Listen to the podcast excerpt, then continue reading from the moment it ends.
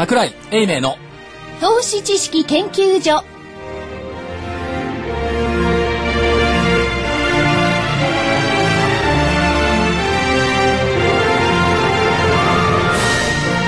桜井英明の投資知識研究所特別番組。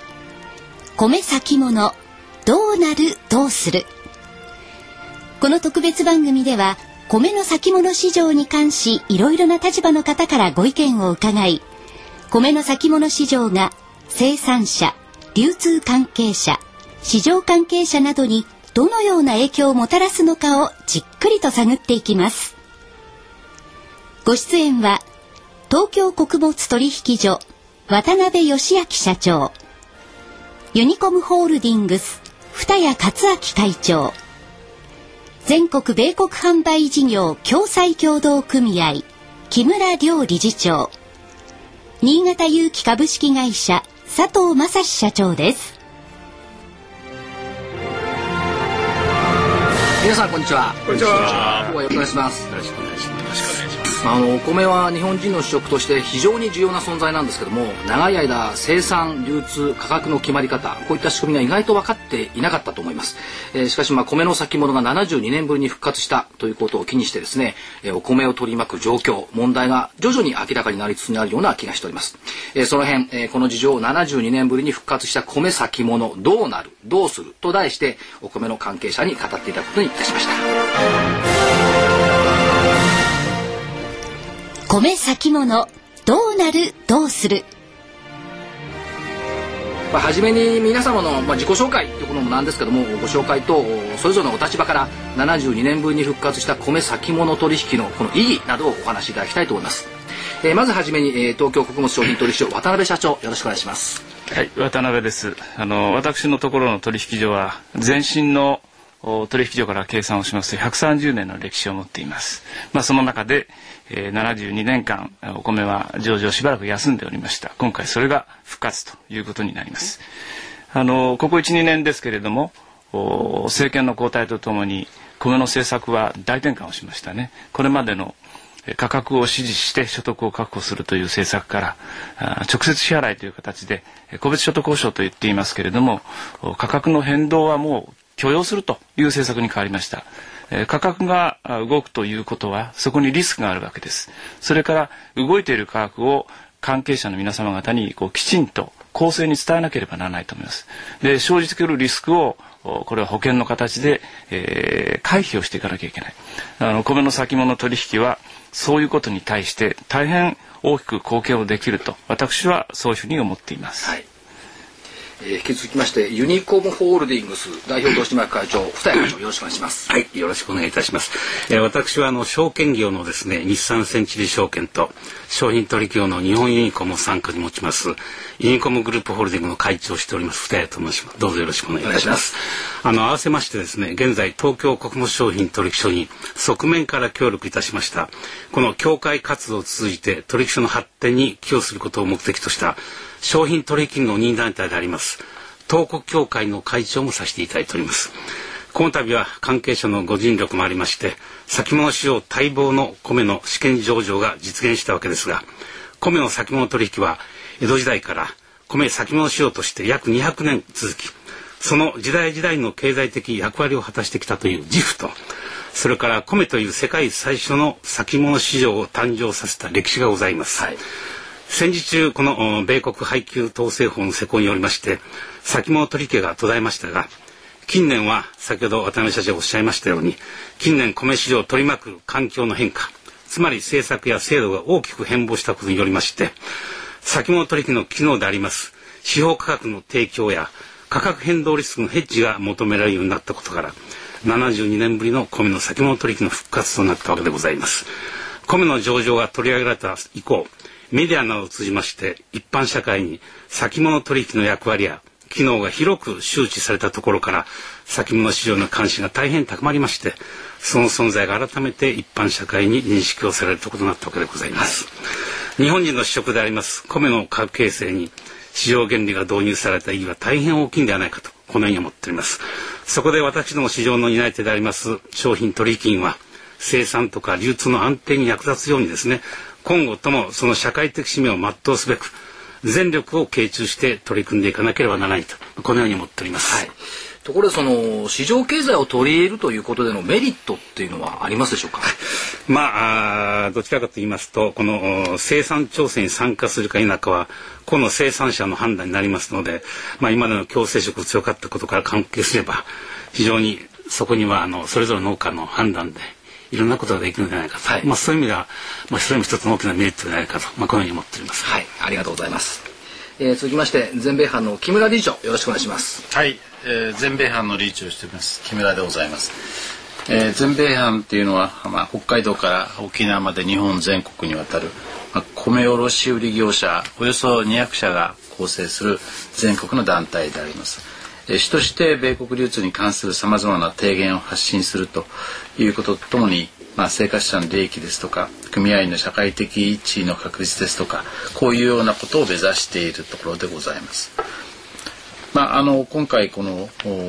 米先物取引というものが始まるということになりもともとお米から始まったあこの取引が世界中に広がったということでございますので大いに意義があるというふうに思っております。まあ、米も年に1回日本では収穫はされるわけですが、はい、まあ、1年間を通じてやはり需要と供給に非常に大きな変動があると特にあの翌年に向かう端境期には大きな価格の変動まで伴ってくるということもございます。まああの本年もそうですが一時的にスーパーマーケットの店頭からお米がまあ、なくなるとい。うような状況が。ね、はい、そうですよね、まあ、そういうようなことがないようにきちっとやっぱり卸売業としては在庫を常に持ちながら安定供給をしていくという機能が必要なわけなんですが、まあ、このさっき申し上げたように在庫のリスクと価格変動のリスクというものが、まあ、今まで非常に大きな障害になりあまりその在庫を余計持たないと持つというようなことを避けてきました。が、まあ、今回このようなあリスクのヘッジの方法ができるということは卸にとってみると生産者と一緒になりながら、まあ、大きなあ次の流通を安定させるということに寄与ができるというふうに思って、はい、大変楽しみにしているところであります。まあ、あの当然そういうことができると1年間皆様に安定した商品の供給ができるとか新たな商品開発に取り組むと、はい、こういうような消費者メリットも大いに発揮できるというふうに思います。はいまあ、歴史的な意義が大きいと大きいというふうに見た方がいいわけですね。はい、ありがとうございます。はい、えー、続きまして新潟有機株式会社の佐藤社長、はい、お願いいたします。はい。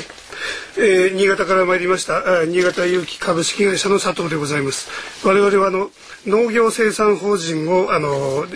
現場であの行っております。え会社そのものは18年に設立をいたしております。あの新潟有機の農産物に関しましては。さまざまなそのニーズ等々をあのいただきながらあのそのニーズに応えるべく生産供給をしている会社でございます。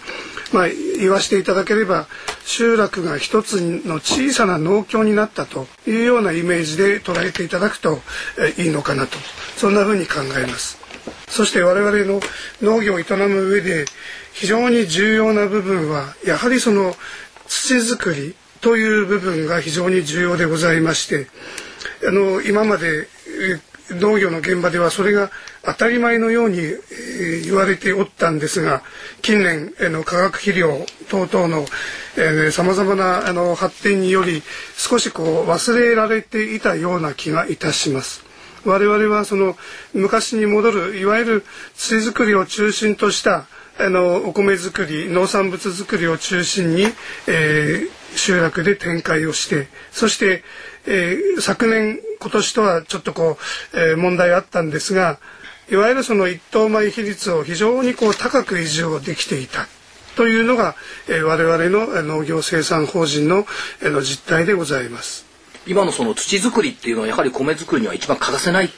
ていうことなんでしょうか？そうですね。はい、あの土作りいわゆるその微生物をいかに上手にあの使うか、まあお手伝いいただくかっていう部分だと思うんです。はい、それが化学肥料を使うことによってその微生物の効果がどんどんどんどん退化しちゃうんですね。ええ、ところが堆肥等々を投入することによってその微生物がどんどんいろんなあの我々こう想像もできないようなあの効果をもたらしてくれます、はい、それそれらの力を借りて我々は農産物の生産をしているというような形でございます。ということはやっぱりその土に土によってお米も美味しくどんどんなっていく。そうですね、えー、まさにその通りだと思います。はいでそこであの先物取引のインタどうお考えになっておられますか？そうですね、はい、先物取引に関しましてはやはりその生産者側中間そしてその、えー、消費側すべての面で価格が透明性が非常に高くなるということですよね。えー、今あのまあ、主流となっているその農協出荷の場合はやはりその価格の透明性っていうのがやっぱりある程度疑問だと思うんです。はい、その辺がこの先物取引の市場につきましては非常にその明確になるよと。いう部分では我々も非常に期待をしておりますあの天気の変化ということに対するヘッジっていう考え方がやっぱり多少できていくんですまあ、例外ですとかいろいろありますよね。はいそういったためにも使用できるということでしょうあの昨年今年まさにそのおっしゃるように、えー、天候の変化によって非常に影響を受けております、はい、その辺はやはり、えー、先物取引を使うことによってのヘッジが機能するようになれば我々にとっては非常にありがたいことですね。なるほど、はい、作ったものがきっちり価格形成がされているそれが明明快な価格になっているという意味合いが非常に意義があるとそうですね。いうことでしょうか？はい、はいありがとうございます。それから次の質問させていただきたいんですけども消費者にとってのお米の上場のメリットっていうのはこれはどう考えたらいいのかっていう点なんですが、えー、商品取引所の渡辺社長お願いできますでしょうか？あの物の価格というのは何かの判断をする時のですね、はい、情報の一番コンセントレートされた塊なんですね。ええ、ですからこの価格をオープンで公正にみんなに知らせていくということが納得して物を買ったり売ったりするベースになると思うんです。まあ生産者にとっても消費者にとってもいいと。しかしこの3月に、えー、価格形成センターという公設の市場がもうあの解散をしてしまいました、はい、そして佐藤さんおっしゃるようにあの農協との水面下の相対取引になりましたね、ええ、これではやはりあの価格が正しいのかどうか判断の基準がなくなるということですから、はい、あの時として価格が上に触れたり下に触れたりする。消費者は何を望んでいるかといえば安ければいいのではなくて安定していることが大事ですから、えはい、あのこの価格を常に正しいものを継続して出せるというのが最大のメリットだろうと思います。なるほど。急激な品不足とかそういったものに対する価格上昇あるいは価格やこれは消費者に望んでないそうですね。ということですね。はい、そのために安定した価格を形成できる場ができた。こういう考え方でよろしいでしょうか？はい。あの先物市場というのは価格が上がれば売りが出ます、はい、価格が下がれば買いが入るということでですね、はい、価格自身が常に安定志向を持っています。はい。ありがとうございます。えー、全米派の木村理事長の立場からはどうでしょうか？あはい。あの、まあ、今あの渡辺社長がおっしゃったことがやっぱりこの先々の価格のこう動きが今の価格から類推ができるというこう非常にありがたいところがありまして、はい、今まではまあ現物の価格の上下と、ええ、でこれはやっぱり触れるということになると先ほどの話に棚に物がなくなった途端に一斉にみんな買いが入ってきますから、はい、価格はどんどん上がってきます、ええ、先々これは下がるなと思っても上がってくる、え、こういうことがやっぱり起きるわけですよね。はい。でこれはもういずれにしろ消費者の方にもあのそこをの飲み込んでいただかないとですね、ええ。ー、仕事が継続できないということになりますのでここが先の価格が見えながら安定して、えー、こちらも価格付けができるとい。うことになると、はい、消費者にとっては先ほどおっしゃったようにあの安定した価格でいつも買えますよと。はい。はいいうことになるんだろうと思います。で戦前もやっぱりあの米の価格の卸売の上下が小売価格にそのまま反映するなんてことほとんどなかったわけですよ、えー、小売の価格は小売の価格でほぼ年間安定して動いていると、はい、しかしまあ実際の取引の中ではこれは変動は何であると、はい、これを吸収できるような仕組みが戦前はこの先物取引も含めてあったわけですね、えー、ですからこれが今回取り戻されるということは結果的には消費者にとっても大いにプラスになるんではないでしょうか、はい、安定価格安定供給という、はい、この一番そのところが根本に消費者のメリットになってくる、安心してお米を買っていただけるということだと思います。なるほど、わかりました。えそれでは次のコーナーでは、えっ、ー、と例えば農協さんがですね米の先物に反対しているこういったことなどを中心にお伺いしたいと思います。よろしくお願いします。米先物どうなるどうする。でそれでは次のご質問なんですけども、まあ、農協さん、まあ、全中さん全農さんこの方々は米の先物取引に反対しているというふうな認識があるんですけどもどうして反対しているのかっていうことをちょっとお尋ねしたいんですがまずは東京穀物商品取引所の渡辺社長よろしくお願いします。あの大きく言うと2つだと思いますね、はい、あの彼らが主張しているのは米の先物取引というのは価格の乱高下を招く。これが1点目ですね、はい、それから2つ目には米という主食をマネーゲームの対象にしてはならないとい。うことだと思います、はい、ただこの2つはいずれも先ほど申し上げましたように日々の価格の上げ下げ月々の価格の上げ下げがありますけれども最後は修練をしていくという性格を持っています、はい、それからたくさんの投資家がいるから保険が効くわけです、ええ、まああの率直に言えば多分お米の取引のですね主導権というかイニシアティブを取られるのではないかというどちらかといえば杞憂農業サイドの杞憂がこの反論になっていると。私はそう思っています。なるほど。この反対は杞憂に戻するものだと、はい、基本は杞憂だというふうに考えた方がいいと、はい、私はそう思います。ですね。はい。わかりましたえー、ユリコムホールディングスの二重会長いかがでございましょうか？はい。これはですね、あのそういった不安や懸念があることはもう十分にあの生じております。はい。あのやはり先ほど木村さんもおっしゃいましたけど、やはりこの先物価格は受け渡し源にですね近づくにつれまして、現物価格にやっぱり修練していくものであると。はい。えー、先物価格と現物価格はおのずと平準化していきます。米の先物価格も現物の米の需給が基本となり形成されますが現物の需給を離れてですね価格の乱高下のみを目的とするような投機的なマネーゲームはそもそも成り立たないと思っております。成り立たないということですね。はい、す。はい、当然のことでありますが、この隣に社長おられますけど、やはり取り締まりにおきましてはですね、やはりこの市場管理の仕組みを唱えております。具体的に申しますと、異常な価格変動が防ぐ役目といたしまして、値幅制限、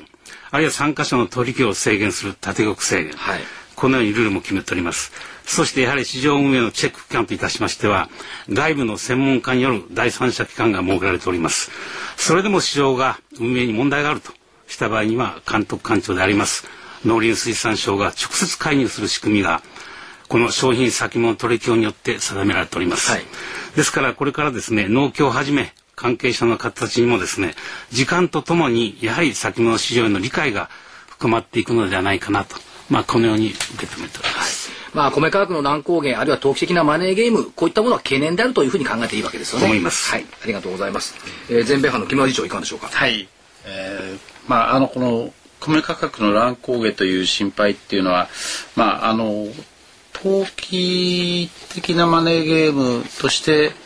あるのかどうか私もよくわからないところがあるんですが、はい、まああの今でも先ほど申し上げましたように端境期を迎えるに際してですね、えー、方策だとすると価格はあの10%も15%も変動するというリスクが大いにあるわけです。はい、でこれをまあ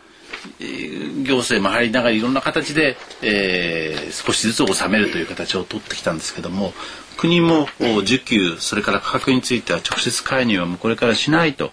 い。う、はい、まあ、ある意味で言うと非常にこ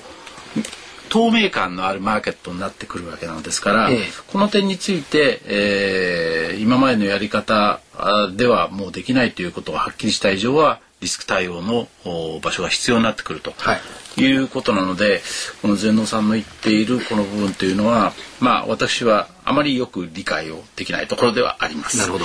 まああとあのしかしこういうことになるとあの農家の方たちもご自分でリスクヘッジをすると。ええ、でこの農家の方たちは自分でごリスクリスクヘッジをさしていただけるということは我々流通にとってみると農家の方たちと一緒に組んでいろんな仕事ができるということになるわけですね。新たな仕事が出てくるということですね。え直接いろんな仕事ができると。はい、まあこういうことになってくると、まあ全農さんですとか全中さんは価格についてのその主導権と。はいこれはあ取れなくなってくる、えということなんだろうというふうに思います。それは現実に今ぱり農協さんなりその全農さんの、まあ、収荷のウェイトが非常に下がってきてると。はい。そうすると我々流通側とすれば農協さんだけからじゃあ必要なものが集まらなくなってくると。いうことが同時に発生しているわけですから、はい、直接農家の方たちとも話をしていかなくちゃいけないという環境になってきているので、まあこれはあのやはり杞憂というよりもあの全農さん全中さんの持っているやっぱり一つのこの今曲がり角の問題点と重なってきてるのは一番大きな原因だと機能の問題と歴史的時代的背景がやっぱりテールにあるんじゃないかと、うん、こういう見方ですね、はい、なるほど。えっ、ー、と米のその試験上場っていうのはこれ試験なんですけどもこれ試験というのはどういうふうに考えたらよろしいですか？まああの先ほどの話あの渡辺社長の話のように、はい、あのまあいろんな不安っていうのはその商品取引所の商品市場のこの運営だとか管理のルールというところでですね、はい、これはあの防いでいただくなり対処していただくということなんですが、まあそれ以外にまあこの72年間もなかったわけですから、ほとんどがある意味じゃ素人と。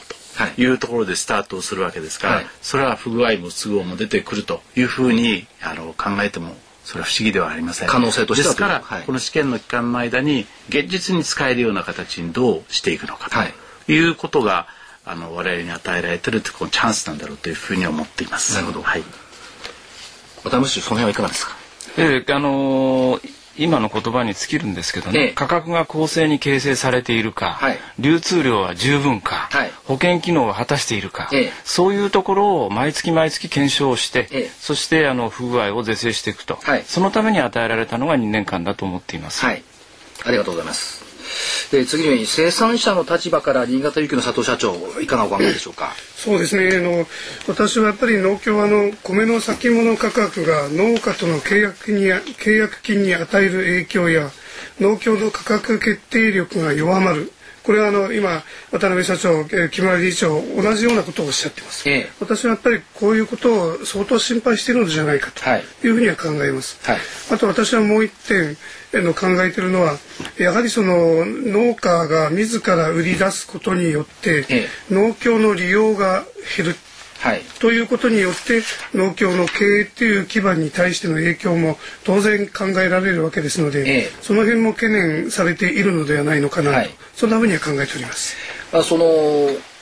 今のお立場からいくと皆様が新潟で集まってですね、まあ、農業法人作られてお米を作っているというこの現状から見てっぱりそういう制度っていうのは、まあ、その農協制度を含めてこの変化が来るっていうふうに考えた方がよろしいんでしょうか？私はそう思いますね、はい、あの要は今まで流通の変革っていうのはかなり行われてきたんですが、ええ、残念ながらお米に関してはなかなかそれが思うように進んでなかったんです、え、で進んでなかったギャップの分だけ、えー、今大きく変わろうとしてますよね、はい、まあ、その辺があのまあ、今回の TPP っていう部分にも触れるんですが、ええ、やはり変わらざるを得ない状況に来てるんだろうと。なるほど、まあ、そんなふうに捉えてます、はい、実際消費者としてはですねその先ほどもお話ありましたように安定した価格そしてそれから安定した供給と多分これが一番だと思うんですけども今現在のお立場からそういった意味合いではどういうふうにお考えになってますでしょうか？そうですね。あの我々もオーダーは結構いただくんですが、はい、あの供給が全く間に合ってない状況間に合っていない。いないんです、はい。で要は、えー、地元の参加農家さんを増やしたいんですが、ええ、やはりその農協さんから我々にこう動くということに対して非常にやっぱり懸念を示す、はい、嫌います、はい、ですからその辺が我々にとってもあの大きな課題でもありますし、はい、こういう市場を使うことによって、え、その辺があの参加農家さんに、えー、本当にこう説明できやすくなるとい。うふうに考えております。なるほど。ちょっと話はずれますけども、あの佐藤社長のところはお客様に、まあ、消費者にとって顔が見えるお米を作っておられますよね、はい、そういったものってやっぱり今消費者は好んでると思うんですがその実際におやりになってみていかがですか、そうですね。あのやはりそれが我々の生産者にとっても非常にその励みになりますし、はい、やはりその川下のニーズっていうのが我々にとっては非常に大きな重要な問題だと思うんです。はい、ところがあの農協に出荷することによってその、えー、相互交流が切れちゃうわけですね。ええ、それが今まで我々は見えてなかったんです。はいそれが直接販売させていただくことによって見えてきた、ええ、その見えてくることが非常に我々もその仕事に励みが、はい、で出てきますしお客さんによりいいものを届けたいという意識が高まってきています。はいということは逆にその消費者の顔が見える消費者の需要が分かる。そうです、ね、そういう政策作成ができてくるっていうことですね。すね。はい、なるほど。ありがとうございました、えー、それでは次の部分では米の現物流通の現状それと問題点について皆さんのお話を伺いたいと思います。米先物どうなるどうする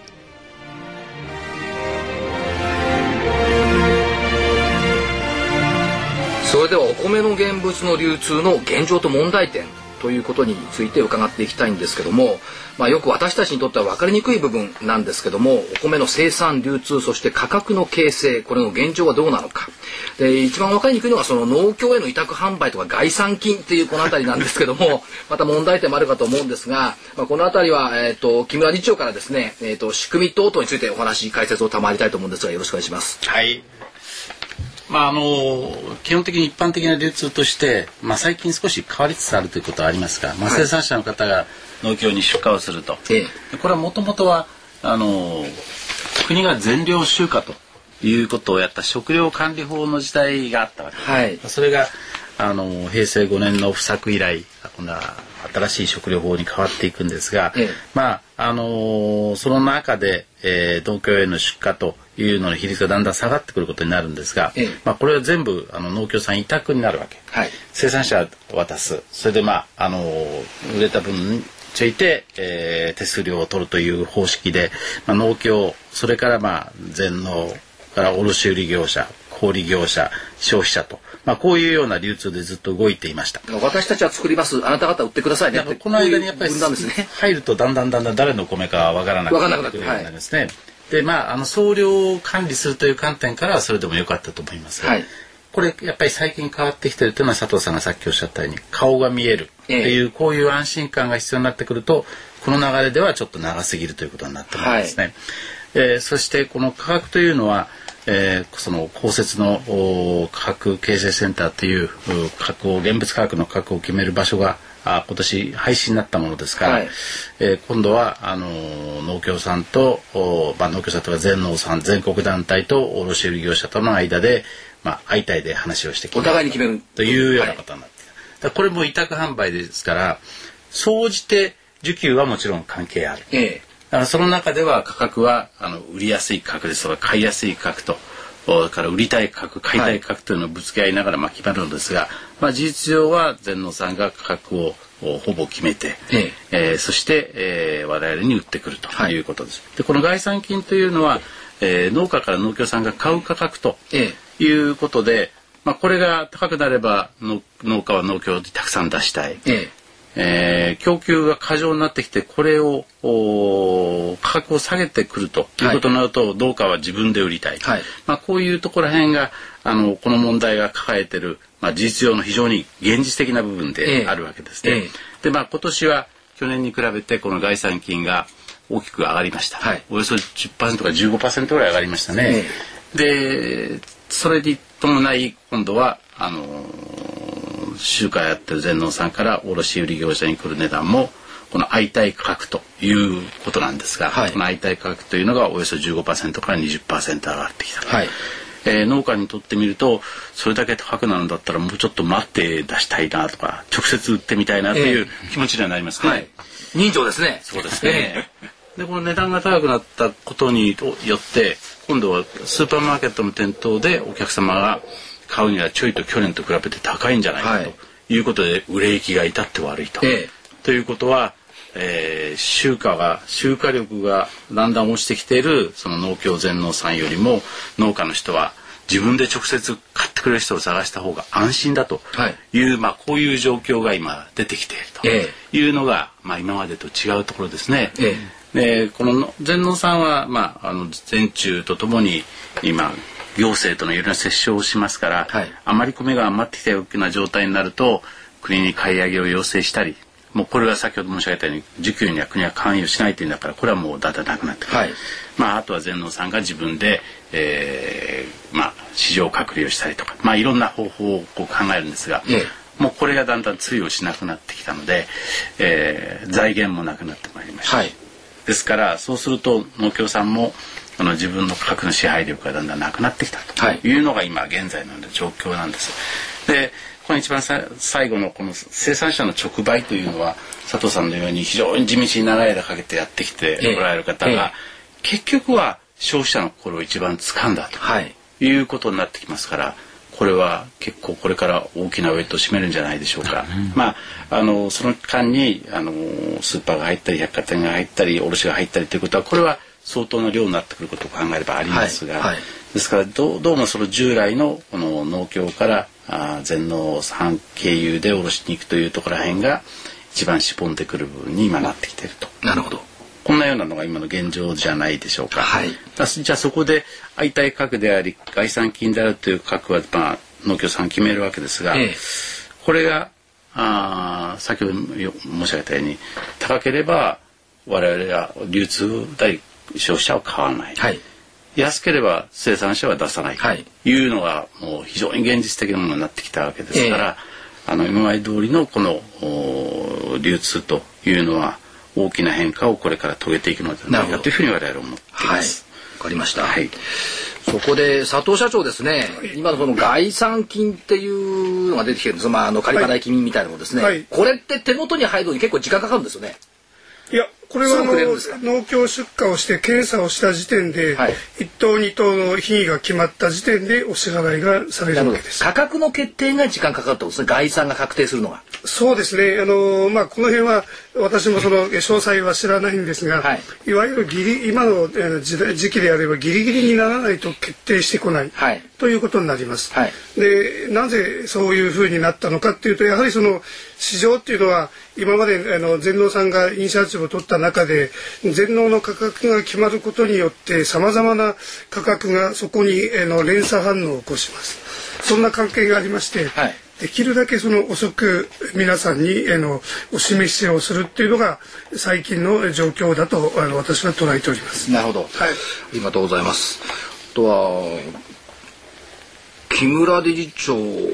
米の取引契約状況今年度これ今年どう見たらいいですか？今年度は、まあ、あの昨年米がだいぶ余っておりまして、はい、えー、それがまあ今年の初めに、えーまあ、市場からあの国の政策もあり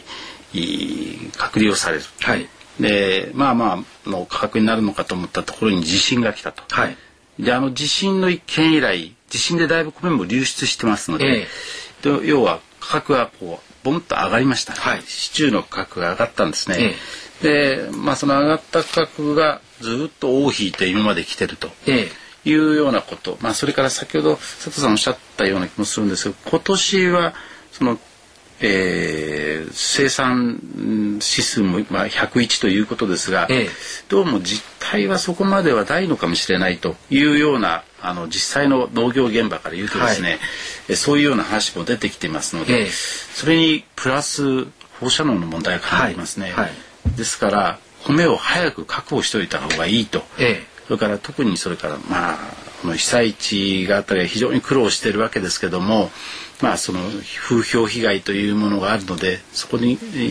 そことあまり近くないところの米を買おうとかですね、はい。まあ、いろんな動きがありまして価格は今非常に高止まりをしています。なるほど。ですからあの逆に高止まりをしたということによって農協に集まるのかというと農家はご自分で売った方が有利だと。はい。えー、それから集荷をやって写真も自分で売った方が有利だということになって、えー、実はその農協対全農3年の集荷率が非常に下がっていると、まあ、多分昨年よりも15%やそこらは下がっているんじゃないんでしょうか。なるほど。でまあ、私ども契約した数量が本当にこれから十分に潤沢に来るのかどうかということも若干不安を持っているような状況が現在でございますね。はい。うん。それから佐藤社長ですね、はい、農農地っていうか農業のその大規模化ということによる経営効率アップ。これやってくるとひょっとしてお米の輸出の可能性っての出てくるんでしょうか？どうでしょう？この辺りは。そうですね。あの今の日本のその消費状況を見てみますとそこに行かざるを得ないんじゃないかっていう状況ですよね、はい、生産は当然の過剰気味でございますので過剰で、えー、ずっと推移しています、うん、そしてそれを今あのさまざまな制度の中でっていうのは調整をして作付け流通しているわけですよね、ところが日本の今のあの人口の状況を見ますと少子高齢化で将来ますます消費が減っていくということがこう懸念されるわけです。はい、そうしますと生産とその消費のギャップこれをどう処理するかというとやはり国外っていうことしか考えにくいですよね。なるほど。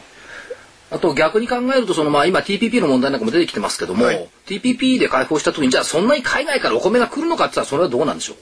そうですね。その海外の状況は我々も情報は的確には掴んでないんですが、ええ、今あのアジアの人口はどんどん増えてますよね。はい本当にそんなお米が来るのかっていうのが我々もまだまだわからないところです。外に出すほど余裕があるのかっていうか理事長ですかその辺は。いやもう世界的には今あのおっしゃったように人口はアジアの人口は増えていく、はい、中東なんかも含めて増えていくという中で米の生産量がこれから増やせるという場所はあまりないと思います、えー、まあ、基本的に水に左右されるということですから、はいはい、オーストラリアにしてもアメリカにしてももう水には制約があると、え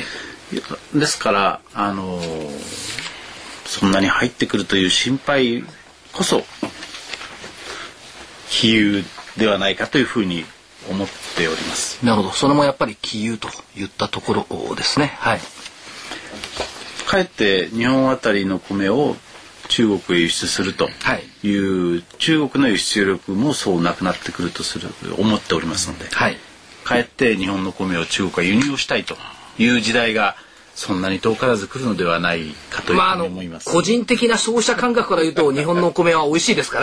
らね、やっぱり海外の人も好きなんじゃないかともう勝手に思っちゃうんですけどね。うんまあ、それとあとこの部分の最後のところにその農協さんの中でですね一部その例えばこれ朝日新聞の10月21日なんかで報道されてますけども、えー、福井県の JA 越前竹風これも上部団体の経済連経由のお米の販売やめたってこういうのが出てきてますけどもこういう事例って今後やっぱり増えてくるんでしょうか？どうでしょうか？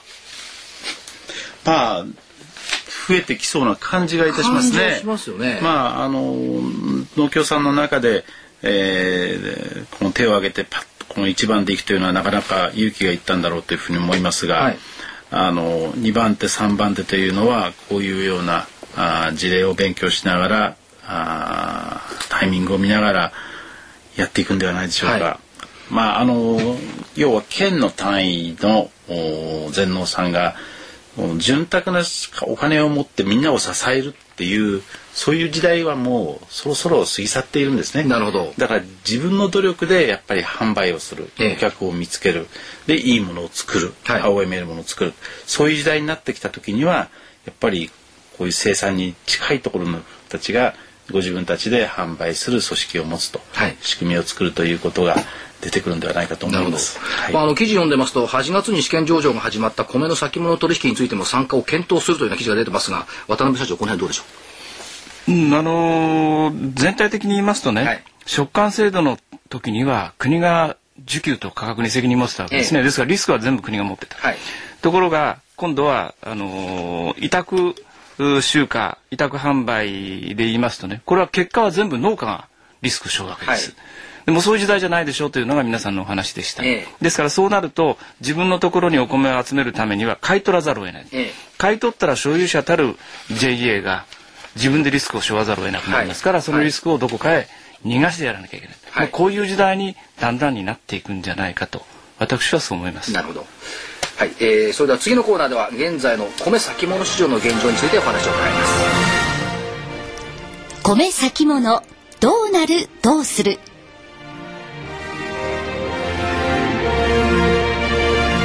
えー、それではここからは米先物市場の現状ということでお伺いしていきたいと思います。まあ、米の先物価格取引をお米関係者の参加状況はどうなんでしょうか。まあ、ちょうど戦後初めて受け渡しが初めて行われたという時点でもありますし、そのあたり、えー、東京穀物商品取引所渡辺社長お話頂戴できますでしょうか。はい、えー、今年はあの生育途中からの取引スタートということもありまして、量としては予想より少ないですね。はい、えー、まあ一日平均でいうと3000トン4000トンというところじゃないでしょうか、ええ、ただ価格はですね現物市場と非常にあの近づいています、はい、先ほどお話があった受け渡しですけれども、えー、11月18日に初の受け渡し。これが大体100トンぐらいなんですけれどもね、はい、トラック12台分ぐらいでしょうか。あ失礼トラック8台分ぐらいでしょうか、はい、この価格が1万4500円ぐらいだったと思います、これはあのとても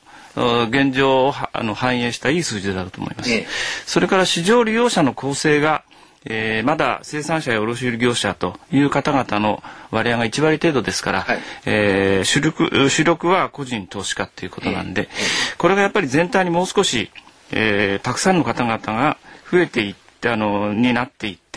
えー、参加数も多くなり取引量も多くなる、はい、そうすると保険機能が効きますので、はい、えー、そうすればまたいい循環で生産者や流通業者ももっと参加してくると、はい、そういうふうなことを期待しているところでございます。なるほど、まあ、取引量が増えればあの生産者さんも卸卸さんもヘッジがやりやすくなる。ということですよね。はい、あのー流動性が高いということはヘッジつまり保険の保険手数料が安くなるということですからね、はい、そういう意味で言うとやはりもっとベースになる取引量が増えてほしいと思います。はい、かりました。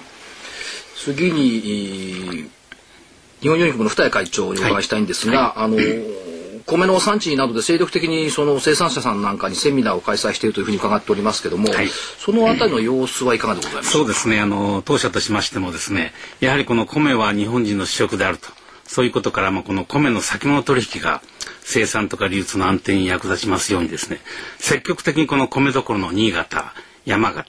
秋田などでですね米の生産者向けのセミナーを開催して、はい、福祉系も活動に努めているとこういう中におきましてですねやはりこのセミナー参加者からの質問攻めにあってるのは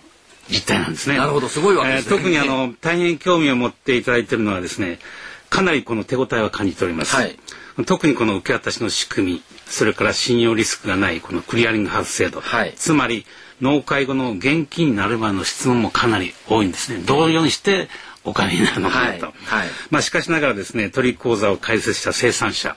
あるいはこの卸業者さんが実際に取引をするまでにはまだ時間がかかっております。はい、これはこの仕組みとか理屈は分かっていましてもこの米の先物取引は戦後行われていなかったことからですね、はい、この米生産者の皆様も当然この取引経験がないわけですね。はい、だからどうしても慎重になりこの様子になるのはやむを得ないのかなと、まあ、このように思っております。なるほど。この何と言いましてもこの72年間の空白がですねやはり大きかった弊害なのかなと、まあ、今後とも地道ではありますがこの米の先物につきましては説明会あるいはこの米先物取引のこのシミュレーション取引を通じてですね、はい、普及系も活動を広めながら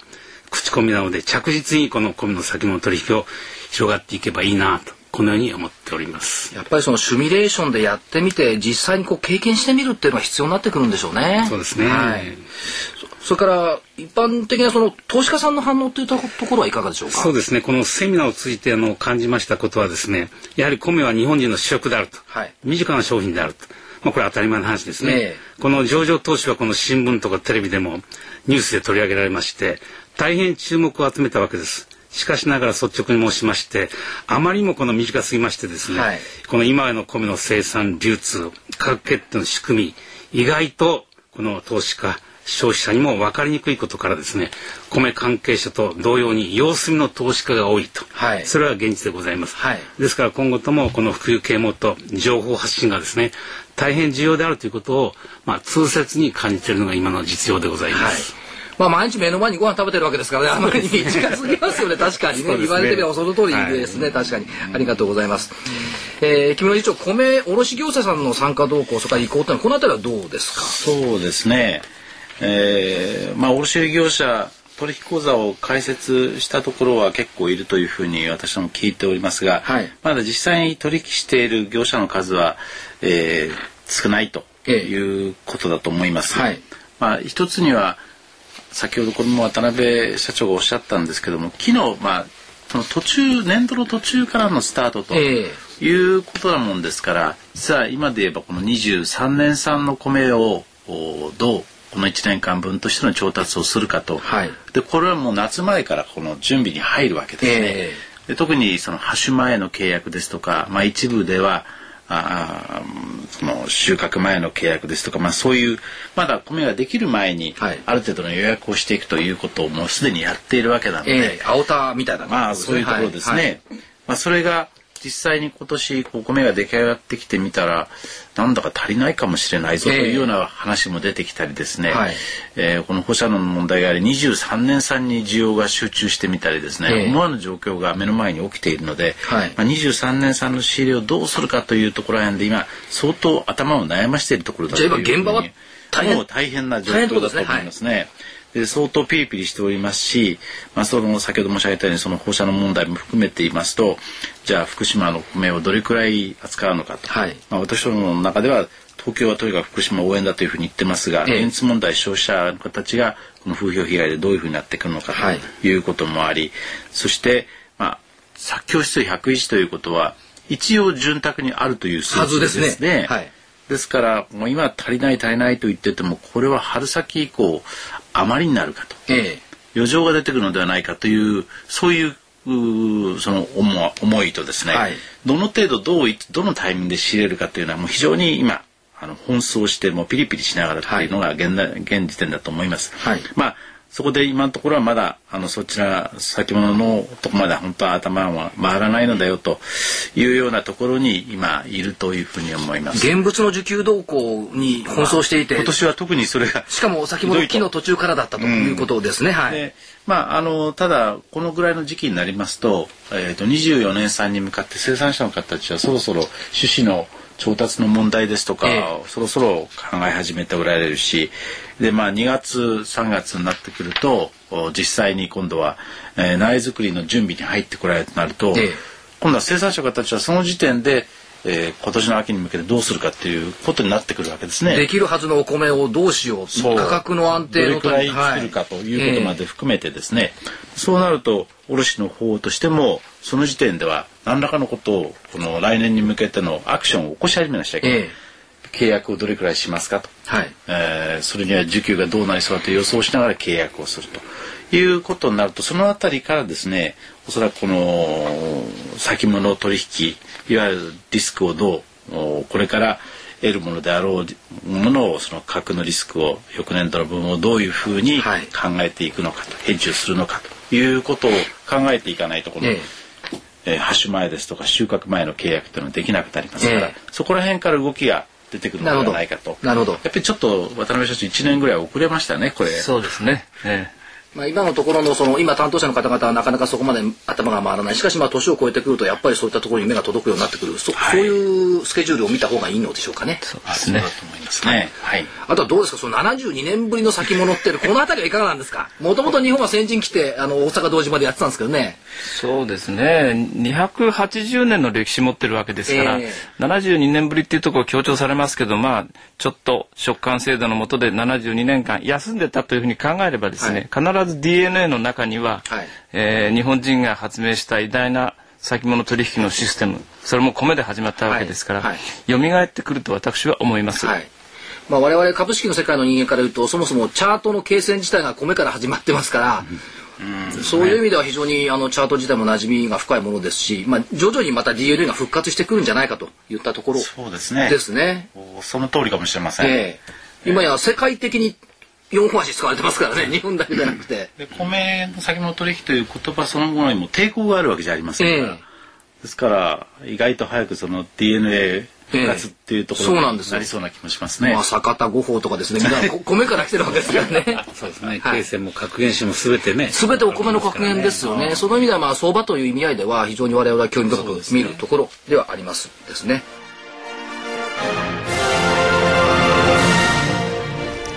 米先物どうなるどうするそれでは最後の部分になりますけども、お米の先物への期待、それからお米産業、お米産業のへの展望ということで皆様にお話を伺いたいと思います。えー、まず社長社長、生産者の立場からお話頂戴できますか？はい、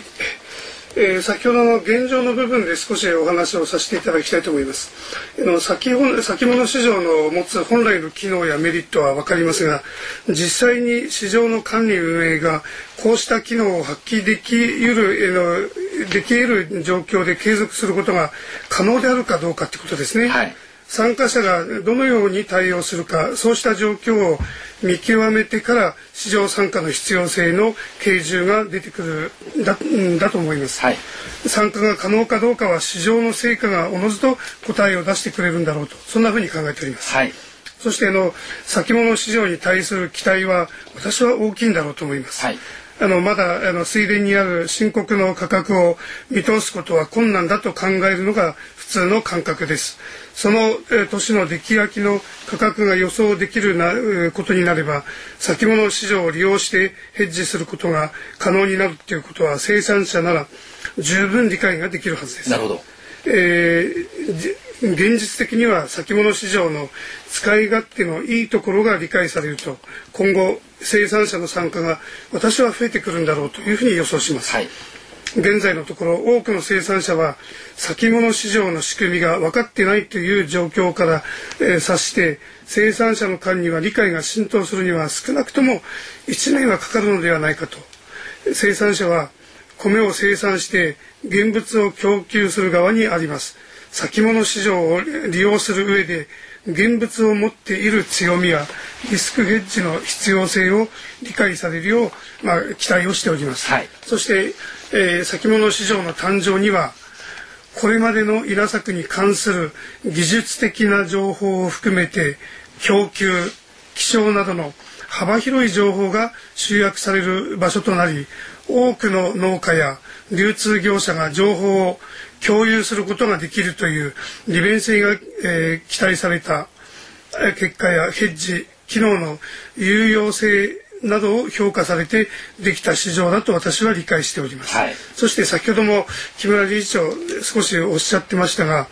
えー、作況が101という、えー、の、まあ、示された状況と実態という部分での乖離が私はあるんじゃないかと思うんです。えー、この辺もこういう情報が皆さんと共有することである程度理解いただける実態の、えー、まあ、実態に近くなるんじゃないかとそんなふうに考えております、はい、以上でございます、はい。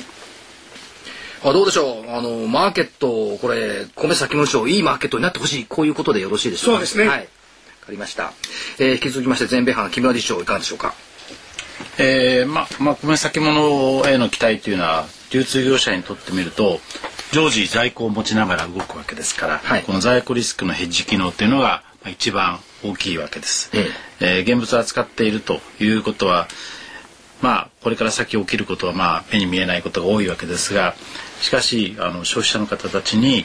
先ほどの話のようにその安定して商品を供給していくという責任があるわけですから、はい、やっぱり先物の価格形成がどのようになるのかということを見極めながらやっぱり在庫リスクのヘッジうんまあそれからまあ何を購入するかというのを決める時の一つの指標として、えー、使うということで、まあ、不安の解消ができるのではないかというふうに思っています。はい、まああとはあのやはりこのスタートして間もないわけで多分来年の場合もそうですけども現実にその受け渡しというその実務的なことに非常にまだあの、まあ、非常にこう過去の経験から言ってもみんなとらわれてるわけですから、はい、やっぱりこの受け渡し機能が実際にどういうふうにまあ、進められてのスムーズに受け渡しがいくかどうかということが、ええ、あのまあ今当面の注目ポイント。注目だというふうに思います、はい、まあもちろん受け出し実績が多くなればいいということなんですけどもそれには流通も参加していかないと現実問題その受け渡しが多くなるということにならないので、はい、まあ積極的な取引の参加ということをできるだけ進めていくようにしたいというふうに思います。はい、まあそれとあの先物の価格が決まるということはこの穀物事業というのは大変に資金のいる仕事なもんですから、ええー、まあ現金で買って物を販売するということになると扱い量が多くなってくるとそれだけの資金量のが必要でそれを調達していくということになるわけなので、はい、まああの動産担保力というのがこのものについてくるということですね、はい、半年先にお金返しますよとい。うことになると、そのものがいくらのものだって評価できるかっていうことは、金融機関も理解をしていただけるわけですから、まあ、そういう意味で言うとあの仕事そのものに非常にこうフレキシビリティが出てきて必要なものを買うことができる、思い切って買うことができる、まあ、そういうことがこれから可能になるしまたこの優なんていうんですかね優秀な生産者の方たちと積極的に取り組もうという時にはやっぱりこういう機能が必要になってなるほど。くるというふうに思っています。まあ、これはですからビジネスの本当に変化の大きなチャンスとして我々は活用することを考えていきたいと思います。なるほど。米の先物を通じると、これ日本の米産業が元気になってくる。なるほどですね。ということでよろしいですか？今までは閉塞感で閉塞感でところがありますからね。はい、ありがとうございます。えー、日本郵局の二重会長いかがでございましょうか？はいこのまあ先ほど来何回も言われてますようにこの制度や政策が変わりましたので、はい、いわゆるその米の現物は市場経済に言われたということですね、はい、ですから当然にこの市場価格や価格変動リスクのヘッジなどの先物取引の機能の活用が重要になってきたと、まあ、こういうことでしょうね、ええ、このアジアはこの米の大生産地でもありこのアジア地域に対しても米の市場価格を発信するということからもやはり日本の米産業は重要であると、はい、やはりこの期待されていると思います。まあ、そういうのも政府がこの米の先物の上場をですね認めたのではないのかなと。まあ、将来的なこの市場開放と自由化に頼る強い農業への布石という狙いもあったのかなと、まあ、このように思っております、はい、それからやはりこの2年間の試験上場期間中にはですねやはりこの制度設計とやはり不都合な点ももしあれば、ええ、やはり大いに是正しながら柔軟な対応もしてもらえるのではないかなと、まあ、このように思っております。はいまあ先ほどからこの普及系ものことばかり言っておりますけどやはり今後ともですねこの米生産者などこの米関係者や投資家にですねセミナーを通じましてこの米先物取引の機能やメリットなどをですね精力的にやはり説明してこの活用方法の理解促進に努めながら、はい、この取引者と協力してですねこの正しい情報を発信しこの契約活動には尽力していきたいと、まあ、このように思っております。はいまあ最後ではありますがこの投資家の皆様には特に強調したいことはやはりこの米先物はですね金とか石油と違いまして価格変動この小さいところでありますけどこの米先物は単なる投資先商品ではなくこの米先物が透明かつタイムリーな価格指標の提供価格変動リスクのヘッジ機能の提供を通じましてですねこの米農業の経営の安定に貢献するものであると。まあそういう意味からも投資家の皆さんには日本の米農業支援のためにもぜひともこの米先物市場資産運用の場としてもご検討を賜れれば大変ありがたいなと、はい、まあ、このように思っております、まあ、社会の期待に応えられるように取り組んでいかれるとそうです、ね、こういうことでございますね。ありがとうございます。東京国務賞金取引所の渡辺社長お願いします。はい、えー、私は来年の田植えの時期はい、えー、4月5月6月に大変大きな期待をしています、はい、えー、その頃には24年産のお米のですねえー、収穫の時の値段が出るわけですねそうするとその収穫の時の値段が示されたことを一つの手がかりにして生産者は経営の安定継続ができますし販売業者の方々は仕入れが安定をします。えー、ということは24年の秋までどころかその次のサイクルまで、えー、安定をしてくるわけですのでその時期にはおそらく多くの方々が今まで関心は持っているけれども様子見と言っていたところからですね、はい、実際に参加をするというところに転換をしていく。また私たちはそのために、えー、PR とかですね啓蒙活動を続けていかなければいけないとそういうふうに思っています。はいありがとうございます。どうも今日お話伺ってますと、お米の先物市場が拡大すると、なんか日本が元気になるような 気がしてきましたけども、ぜひ頑張っていただきたいと思いますのと、えー、お話伺ってますと、お米の産業っていうのは大きな転換期を迎えているというような感じを受けましたです。まあ、あのー、ちょうど TPP の問題もクローズアップされてきてますし、まあ、雑誌なんかでもこれから雇用が増加するのは農業じゃないかというような記事も取り上げられてきてます。えー、ある千葉の農業法人は海外にも進出して年間30億円、グループでは50億円以上の売り上げがある。なんていうことも言われています。お米の産業、日本の産業が大きく変化、進化、それからあ関係者の皆さん、えー、投資家の皆さん、この辺り72年ぶりに復活した米先物にぜひ注目していただければというふうに考えております。今日はどうもありがとうございました。ありがとうございました。桜井英明の投資知識研究所特別番組米先物どうなるどうするご出演は東京穀物取引所渡辺義明社長。ユニコムホールディングス二谷克明会長。全国米国販売事業共済協同組合木村良理事長。新潟有機株式会社佐藤正史社長でした。